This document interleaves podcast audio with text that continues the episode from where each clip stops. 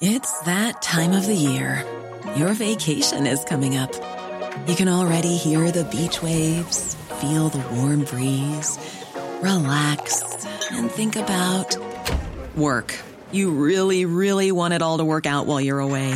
Monday.com gives you and the team that peace of mind. When all work is on one platform and everyone's in sync, things just flow wherever you are. Tap the banner to go to Monday.com.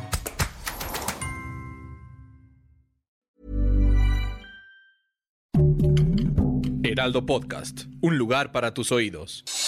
Noticias del Heraldo de México.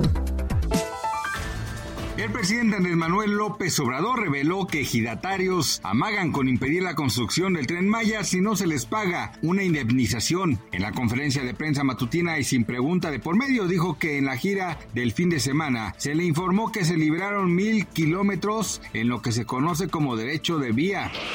La Fiscalía General de la República informó que se tienen dos carpetas de investigación en torno al uso del software de espionaje Pegasus en México. Este anuncio fue hecho por la institución a través de su cuenta de Twitter. La institución prometió que se darán a conocer más datos al respecto en breve.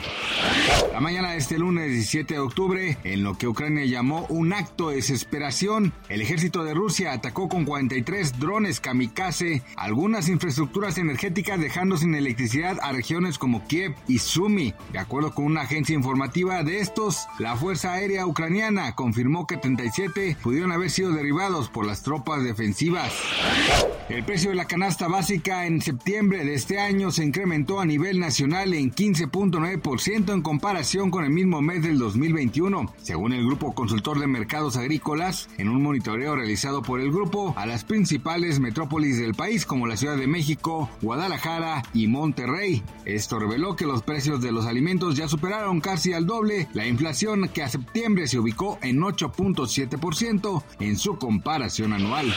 Gracias por escucharnos, les informó José Alberto García. Noticias del Heraldo de México.